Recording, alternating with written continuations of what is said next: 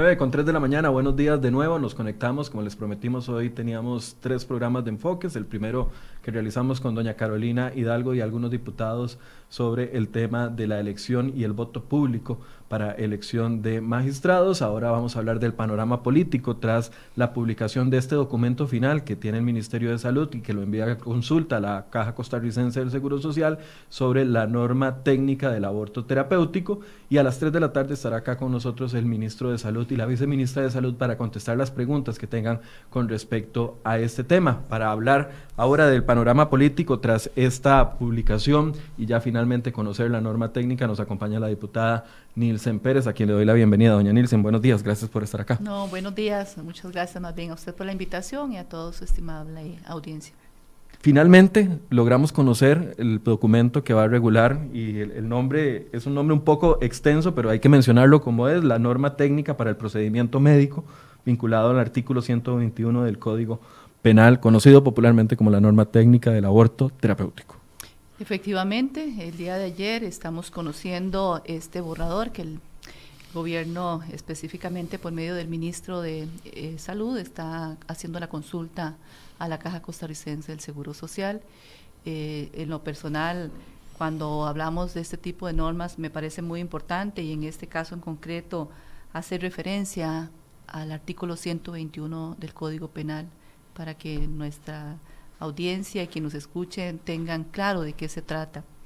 Y el artículo 121, y quiero leerlo, dice que no es punible el aborto practicado con consentimiento de la mujer por un médico o una obstétrica autorizada cuando no hubiese sido posible la intervención del primero, si se ha hecho con el fin de evitar un peligro para la vida o la salud de la mujer y este no ha podido ser evitado por otros medios. Entonces, que esta norma técnica es para poder tener claro el procedimiento médico vinculado a este artículo y que no es para abrir ningún portillo ni ninguna posibilidad para otro tipo de aborto. Vamos a escuchar las palabras del de, ministro de Salud y también la viceministra que ayer hablaban explicando sobre este tema. Escuchemos. En ninguna forma abre un portillo para el aborto libre. O sea, esto va a tener todo un resguardo, una tutelación, ¿verdad? De tanto del servicio de salud, igual del Ministerio de Salud, y nosotros eventualmente vamos a estar revisando esto, saber hasta una forma de nosotros podemos fiscalizar cómo se está aplicando en el centro médico y eventualmente pues habrán que hacer investigaciones si encontramos que hay desviaciones, ¿verdad? De lo que justamente aquí lo que se faculta es el aborto o la interrupción del embarazo para salvar la vida o la salud de la mamá. No, si ella está en su capacidad volitiva y cognitiva completa, íntegra, no hay forma de obligarla. En mi caso me dejaron prácticamente casi 10 eh, días, ¿verdad? Con un proceso eh, de duda de los médicos si me, me, hacían o no me hacían algún procedimiento. ¿Por qué? Porque resulta que me hacían pruebas. En aquella época tal vez no había tantos ultrasonidos, ¿verdad? Me hacían una prueba y la prueba sale positiva por embarazo. Sin embargo, yo ya estaba con un sangrado y con, y con algunas este, molestias de por medio. Hicieron ultrasonido, aparentaba, sí, una, una, este, un embarazo molar, pero tenían también, seguían con la duda. Sin embargo, lo que hicieron fue ver a ver si mi cuerpo por sí solo expulsaba, ¿verdad? Y me, me plantearon, bueno, me pusieron día y medio aproximadamente este, en internamiento. Eh, suero para provocarme las contracciones. Eh, sin embargo, en su momento, por suerte, llegó un médico conocido y me dijo, ya, pero ¿qué estás haciendo aquí? Y ya le conté. Y entonces inmediatamente dio la orden para pasarme a hacerme el, el grado, porque ella estaba en un proceso, había empezado incluso con fiebre y con algunas molestias un poco más allá. Hablaba el ministro, bueno, el testimonio de la viceministra es eh, un testimonio que yo también he tenido cerca con personas conocidas que han pasado por estas situaciones y que se han visto imposibilitadas de pedir que saquen el feto eh, y, está en riesgo su vida. Esa es la prerrogativa, no se está aprobando ni una ley, no se está aprobando nada nuevo con respecto a un tema de aborto libre como algunos han querido decirlo. Efectivamente, este Código Penal tiene 50 años hace 50 años que tiene vigencia en el país, inclusive eh, los antecedentes anteriores a este Código Penal este, han reconocido la necesidad de este el aborto impune para salvaguardar la vida y la salud de las mujeres. Entonces no estamos hablando de un tema nuevo, pero es un tema en el que no se ha este, puesto como prioridad salvaguardar la vida y la salud de las mujeres este, y han operado única y exclusivamente, a veces este, no necesariamente criterios médicos, sino inclusive a veces prejuicios que atentan contra la salud y la vida de las mujeres. Entonces, después de 50 años logramos una norma y esa norma no es en vano. Es que así como este, la viceministra nos pone ese ejemplo y usted ha conocido ejemplo, todas nosotras o hemos vivido en carne propia este, por nuestros embarazos y nuestros partos, situaciones de mucho riesgo, o conocemos de las mujeres más cercanas los riesgos a las que han sido sometidas, este, su salud y su vida. Eh, entonces, este, em, esta norma viene a dar fundamentalmente las bases y sus objetivos son las bases técnicas para la valoración y aplicación de un procedimiento médico.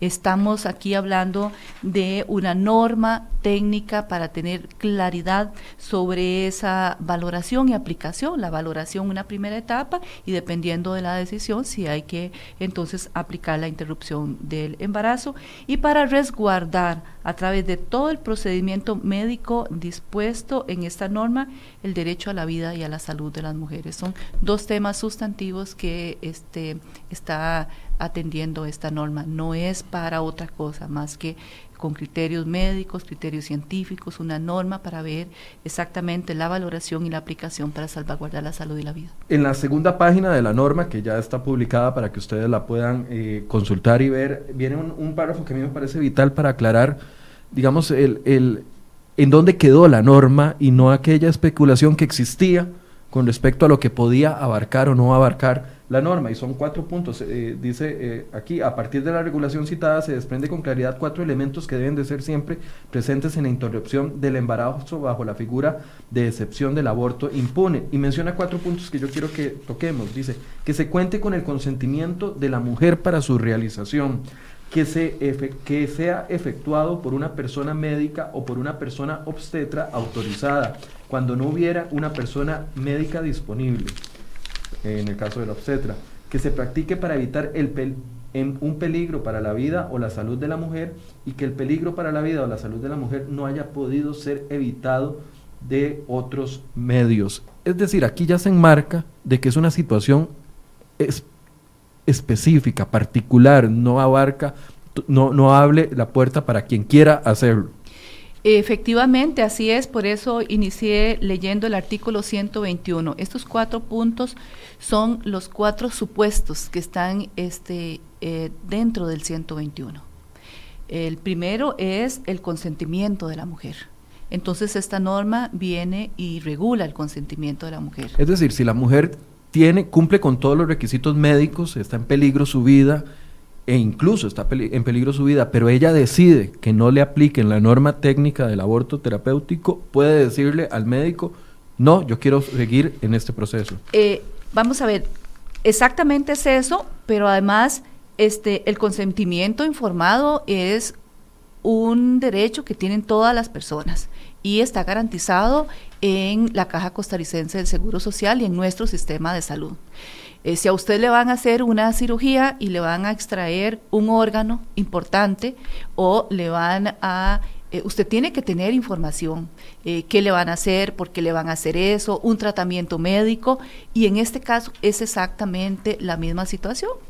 Hay una valoración médica de recomendar o no una interrupción, si esa recomendación es de que se aplique una interrupción del embarazo, este, a la mujer hay que darle la información eh, completa, sencilla, precisa, científica.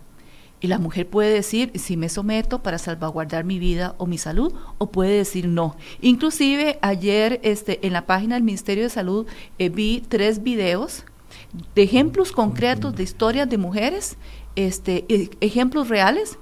Y en uno de esos ejemplos es muy claro cuando la mujer dice, a pesar de ese riesgo, yo no acepto. Y esa es una decisión que se respeta. Entonces, aquí nadie está obligando a nadie. En este caso, lo más importante es, y este es un supuesto del 121 cuando habla del consentimiento de la mujer.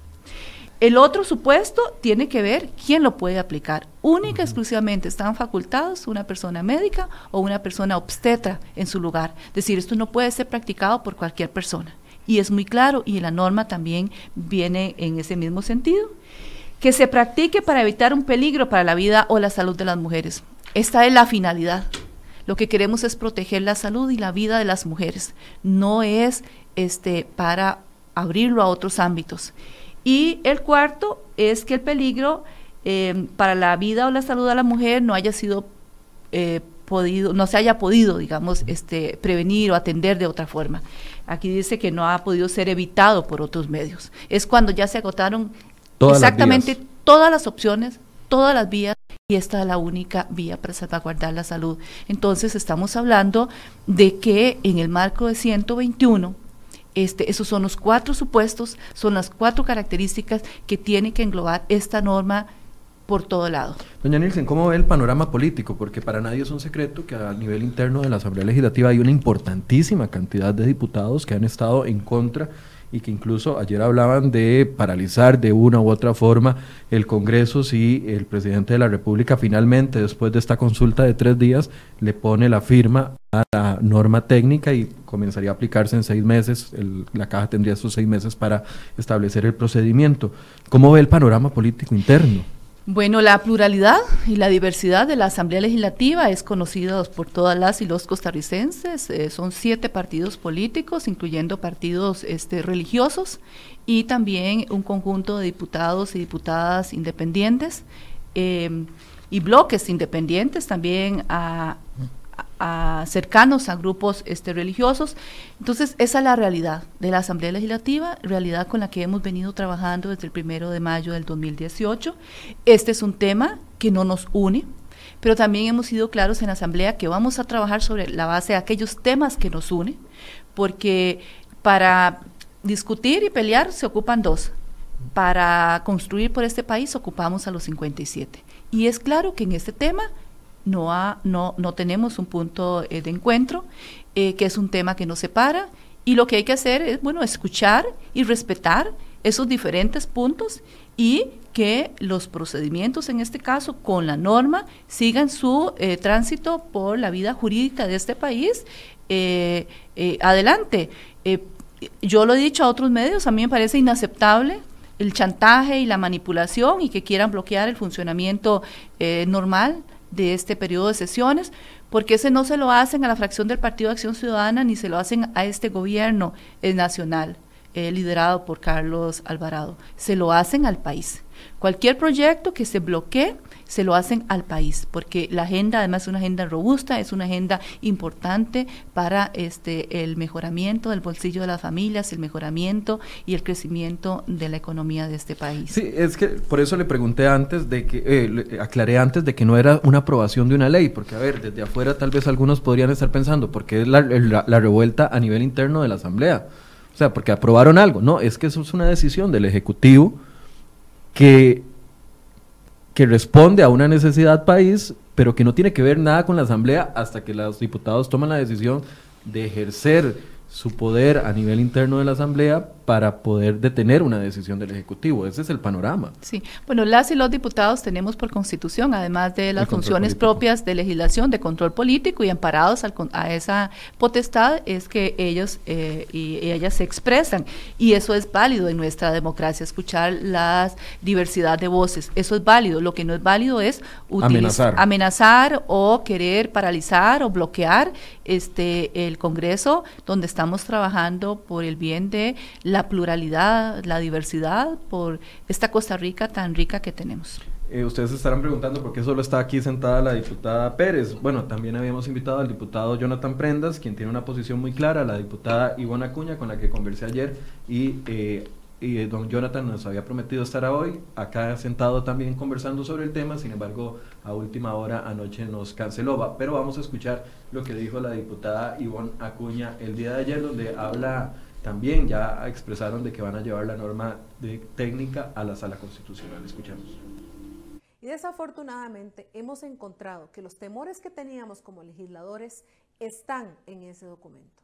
Número uno, en la justificación, ellos exponen que el aborto no debe ser solamente aplicado cuando la vida de la madre está en eminente peligro, sino que también debe ser aplicado cuando la salud de la madre está en peligro.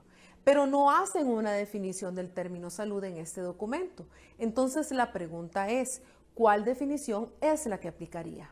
La de la OMS, una definición que definitivamente es inalcanzable. Número dos, en el punto 7.2 proponen que la mujer pueda sugerir o pueda solicitar la aplicación del aborto. Esto es ir más allá del alcance que estipula actualmente el artículo 121. Y para poder hacer esa reforma tendría que pasar por esta Asamblea Legislativa. El poder legislativo es el único que está facultado para elaborar leyes o hacer reformas a las leyes actuales. Por esa razón, estaríamos presentando ante esta pretensión del Ejecutivo un recurso de amparo. Insistimos en que no hay necesidad ni por el tema jurídico ni por el tema médico de una norma técnica.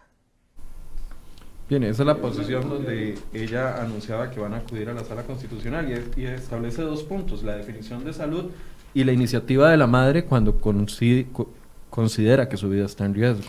Este, bueno, vivimos en un país este, democrático y con una institucionalidad democrática muy robusta y apostamos cada día para que nuestro poder judicial este, se fortalezca. Entonces, este, ella está en su derecho y cualquier ciudadano ciudadano que sienta este, la necesidad de acudir a la sala cuarta está en su derecho. Este, la norma eh, habla eh, concretamente eh, sobre el 121 del Código Penal y, como lo dije anteriormente, el Código dice, si se ha hecho con el fin de evitar un peligro para la vida o la salud de la mujer. Eso es el Código Penal. Ese es el Código Penal. la norma técnica está pegada al Código Penal y el Código Penal este, habla de la vida o la salud. Lo que pasa es que aquí la salud es para garantizar la vida la, la, vida no es un abstracto que usted está, vida, este, está viva eh, simplemente por arte de magia. Usted está vivo porque usted está cuidando la salud, porque se está nutriendo, porque tiene atención médica, porque se está cuidando. Este, entonces, la salud es muy importante aquí eh, eh, y es para garantizar y proteger la vida. Pero vea estamos hablando, un portillo como para que alguien con presión alta vaya a pedir la, suspensión de su embarazo. Por eso estamos hablando con el fin de evitar un peligro para la vida o la salud de la mujer y que este no ha podido ser evitado por otros medios. Estamos hablando de que ya se agotaron todas las opciones para salvaguardar la vida o la salud de las mujeres. Entonces, acá eh, lo que no se dice es que hay varios esfuerzos en la Asamblea Legislativa por quitar la palabra salud de los proyectos de ley. Es decir, aquí lo que interesa al final de cuentas, y aunque suene muy duro, este, las mujeres no importan. Los cuerpos y las decisiones y las vidas de las mujeres aquí no importan. Eso es lo que está en el fondo y eso es lo que duele. Este, ¿Cómo no va a importar la salud y, la vida de las mujeres desde ese concepto integral? Este, ¿Cómo se entiende la salud? ¿Acaso que nosotros entendemos la salud solo como la ausencia de la enfermedad? Pero aquí estamos hablando para evitar este, un peligro para la salud de la vida de las mujeres. Y en casos este, donde no se pueda este, prevenir de otra forma, como última instancia. Es muy interesante que eso se asocia además con el punto 7.2 que habla sobre la solicitud de la valoración para el procedimiento. Lo voy a leer para que la gente sepa a lo que se refería la diputada Cuña. Dice, la solicitud de valoración para el procedimiento médico regulado en esta norma técnica podrá surgir de la propia mujer que considere que su vida o salud está en peligro o de la persona profesional médica tratante. Dicha solicitud la mujer deberá realizarla a su médico o médica tratante e indicar bajo juramento si ya ha sido valorada por esa misma causa en otro establecimiento de salud durante el estado de gravidez actual. Sí, yo, yo voy a poner un ejemplo acá. Imaginemos que hay una mujer que tiene una, un cáncer cervicouterino. Ella está embarazada. Este, se da cuenta, producto del tratamiento, eh, del acompañamiento en el embarazo, que tiene una enfermedad, este, eh, tiene un cáncer y el médico le dice, bueno, tenés un cáncer, este, tenemos que mandarle todo ese tratamiento, ¿sí? Y si ella tiene dudas, de si ese cáncer puede afectarle su vida, si ella tiene dudas de si ese tratamiento va a afectar al bebé. sí o va a afectar su vida o no tomar el medicamento a pesar de que tenga un cáncer este podría causarle la muerte antes de parir o este posterior a parir ella como un ser inteligente, como un ser autónomo, como responsable de su propia vida, de su propio cuerpo, ella puede decir, vean, yo quiero una valoración. Porque al médico, por su forma de pensar, tal vez consideró que esa valoración no era necesaria. Ella puede decir, yo quiero que se me haga una valoración. El hecho de que yo pida una valoración no significa que se me haga una interrupción del aborto. Para eso la norma está, eh, del embarazo, disculpe. Para eso la norma abre aquí un procedimiento que son dos médicos ginecobstetras y este, una persona de la patología tratante, digamos en este caso un oncólogo, son las tres personas que en tres días van eh, con una serie de información, van a determinar si este, recomiendan o no Inclusive podrían recomendar que sí y ella después decida que no, que ella no, que, que, se acoge a, su voluntad y no, o, podrían recomendar... todo lo que abre es una posibilidad de que si un médico no le dice por iniciativa propia o porque en el proceso no se ha identificado que existe un riesgo para su salud o para su vida, que la persona pueda ir proactivamente y pedir una valoración no, no la aplicación del aborto eh, directamente. exactamente, es una valoración, pero es que además cuando una no se siente bien, en términos generales, una va al médico y el médico le da, le define un diagnóstico, este, cuál es la situación este, eh, aquí es única exclusivamente para una valoración de un determinado procedimiento y no significa ni que ella está pidiendo, casi lo que quieren decir es que aquí ahora es a solicitud de la mujer y ya todo, todo procede. Eso es irresponsable, eso es irresponsable y es nuevamente disminuir la autonomía, disminuir la capacidad, disminuir esa posibilidad autónoma que tienen las mujeres de pedir este, a un médico eh, tratante o a un médico que este, haga una valoración sobre una eh, preocupación que ella tiene sobre su este, salud y su, la afectación para su vida. Entonces, esos son temas que, que son de fondo para mí, esas preocupaciones son de fondo porque aquí el cuestionamiento es el cuerpo, es la autonomía, es la libertad de las mujeres. Eso es lo que se quiere controlar aquí a final de cuentas. Vamos a ver una reacción también que hemos preparado de Larisa Arroyo, una activista de la asociación Acceder, quien ha estado involucrada en este proceso. Ella está en México, por eso no nos puede acompañar hoy, pero le consultamos su reacción con respecto al tema. Escuchémosla en relación al anuncio que hizo eh, el ministro de Salud, así como el presidente de la República, Carlos Alvarado, acerca de la, norma terapéutica para el aborto impune en Costa Rica, es importante eh, pues considerar que esto es un tema muy complejo y que nos va a tomar un poco de tiempo hacer un análisis sobre las problemáticas que presenta este borrador, pero también sobre los avances eh, que se están planteando. Por otro lado, definitivamente ha habido un problema con el proceso no solo de construcción, sino también este, pues el, haberse eh, tardado tanto en aprobar algo que en realidad no requería un proceso eh, tan complicado y tan complejo. Y además de eso, en estos momentos van a hacer la eh, consulta a la caja, que es justamente la instancia estatal que falló desde un primer momento en aprobar normativa para poder implementar el aborto. En el 2009, por ejemplo, estando con como ministra de la Salud, María Luisa eh, Ávila, ¿verdad? Este, estaba lista la eh, guía para la interrupción terapéutica del eh, embarazo y el área jurídica de la caja fue quien detuvo este, esta aprobación y desde entonces pasaron 10 años y no ocurrió nada.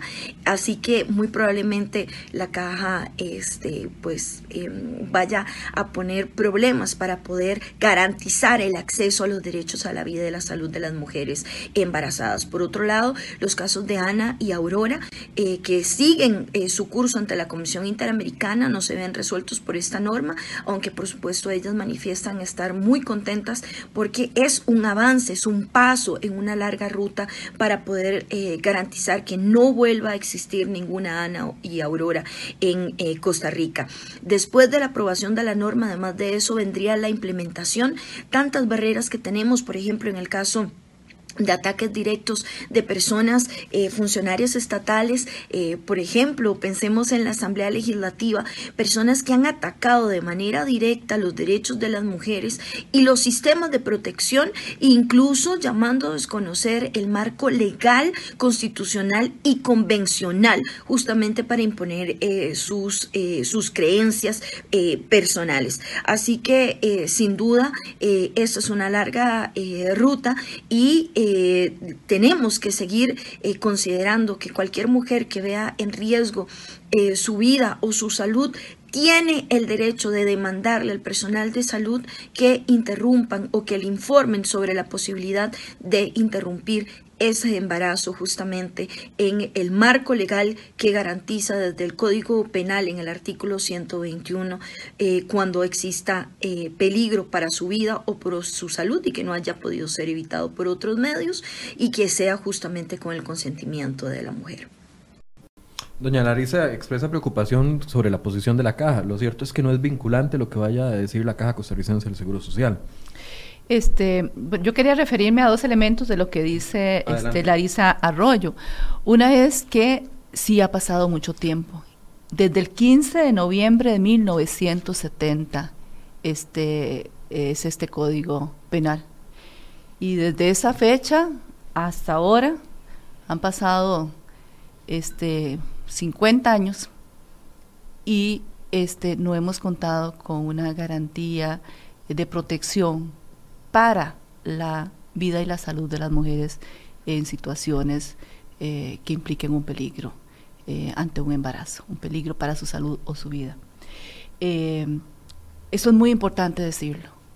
Y en esta administración, dado que es un compromiso del presidente, este, se va a firmar. Pero no se tardó mucho el presidente, doña, Nielsen. A ver, yo le, comentaba mi, mi, preocupación como ciudadano haberle dado tanto espacio a varios grupos de que metieran ideas que no eran la realidad, que ya aquí en el documento uno ve y dice, aquí no hay ningún portillo para que alguien mañana vaya a pedir el aborto terapéutico porque está eh, en un estado sano. O sea, haber permitido eh, a nivel político todo este espacio de discusión no le, no le generó mucha bulla a una decisión que pudo haberse tomado hace ocho meses. Vamos a ver, yo coincido de que este, lo ideal, y yo en lo personal lo que hubiese deseado es que este, se firmara inmediatamente, eh, llegado este, a la presidencia. Sin embargo, em, nunca hubo un compromiso de firmarlo inmediatamente. Eh, y eh, soy de las personas que ve el vaso medio lleno en lugar de medio vacío y lo que digo es que este tiempo ha servido para que este, la gente también se apropie de más información y de información correcta este, y que vean que esto no era como se decía, que querían abrir portillos y que el aborto libre no. Este, ha permitido también para que la gente se vaya informando de que realmente aquí lo que se quiere es este, proteger y garantizarle a las mujeres ese derecho a su vida y a su salud. Este, eh, o sea, este tiempo usted lo considera provechoso, de alguna otra forma. Que, sí, este, se, se, ha servido, me parece a mí, para poder posicionar el mensaje correcto, que es el mensaje vinculado con el 121, que es para proteger ese derecho de las mujeres eh, a su vida y a su salud. Eh, y que tenemos que seguir avanzando en ese sentido. Y este, eh, la caja costarricense ha tenido, como bien lo dice Larisa, desde hace muchísimo tiempo, guías, propuestas muy concretas y precisamente ante todos los prejuicios y los mitos que han habido, este, no se han tomado decisiones y este, esta norma viene a poner reglas de juego claras para todas las personas, este, incluyendo especialmente al personal médico autorizado en el 121, que es a los médicos o al personal obstetra en ausencia de este. Así que eh, viene a poner reglas claras. Eh, es una consulta efectivamente no vinculante, pero es una consulta necesaria. Eh, también ya personal de la caja ha participado junto con el Ministerio de Salud, según lo ha dicho así el Ministerio de Salud, en la elaboración de esta norma, dado su contenido altamente técnico del campo médico futuro de esto? Eh, claramente, bueno, ya, ya hablamos de que va a ir a la sala constitucional por los motivos que doña Ivonne ha expresado en nombre de su, de su bloque parlamentario. Eh, ¿Creen que ya, porque va finalizando el año y ya prácticamente la otra semana salen al receso, volverán a mediados de enero, eh, las aguas se calmen para ese entonces? Este, bueno, lo, lo, más importante es que eh, la gente pueda leer, pueda estudiar, pueda buscar la información, este, si tiene dudas que consulte.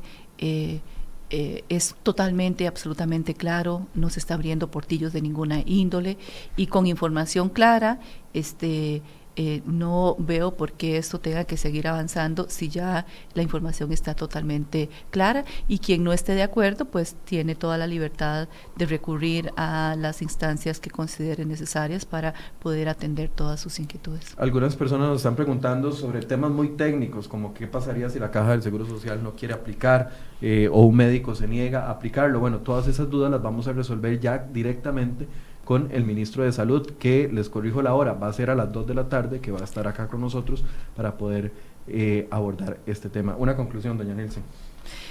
Este, bueno, después de más de 50 años, eh, por fin contamos con una norma eh, técnica para el procedimiento médico vinculado con el artículo 121 para poder proteger la vida y la salud de las mujeres este, en situación de riesgo ante un embarazo. Y esto es muy importante. Es muy importante porque este, las mujeres importamos en este país, porque las mujeres tenemos derecho y porque las mujeres tenemos que decidir sobre lo que pasa con nuestro cuerpo, porque nuestro cuerpo somos nosotras y la protección de nuestro cuerpo también es la protección de nuestra vida. Y hay que este, eh, cuidar a la sociedad en su conjunto. Las mujeres eh, no tenemos por qué morir por intentar ser madres y eso es muy, muy doloroso, porque aquí no es que este, se quiera que las mujeres mueran, aquí queremos que las mujeres sean salvadas y protegidas en su eh, proceso de ser madres. Muchas gracias, doña Nielsen. Con mucho gusto. Hay muchos comentarios, algunos, bueno, claramente no de acuerdo con el tema. Manuel Rodríguez dice que no hay reglas claras al no definirse salud. Por otro lado, Paola Solera dice, me preocupa que no se especifiquen enfermedades eh, dentro de la norma. Jonathan Solís dice mentira, está lleno de portillos. Hay, hay muchos comentarios que vamos a tratar de evacuar con esta entrevista. Por eso los invito a que a las 2 de la tarde se conecten y puedan hacer todas sus preguntas al ministro de Salud, que directamente tiene la potestad y el conocimiento para poder responderles esos panoramas que ustedes están planteando. Así que les dejamos la invitación. De 2 a 3 de la tarde van a estar aquí ellos para poder abordar el tema. Muchas gracias por su compañía y muy buenos días. Los esperamos mañana, bueno, ahora a las 2 y mañana a las 8 de la mañana acá en Enfoques. Buenos días.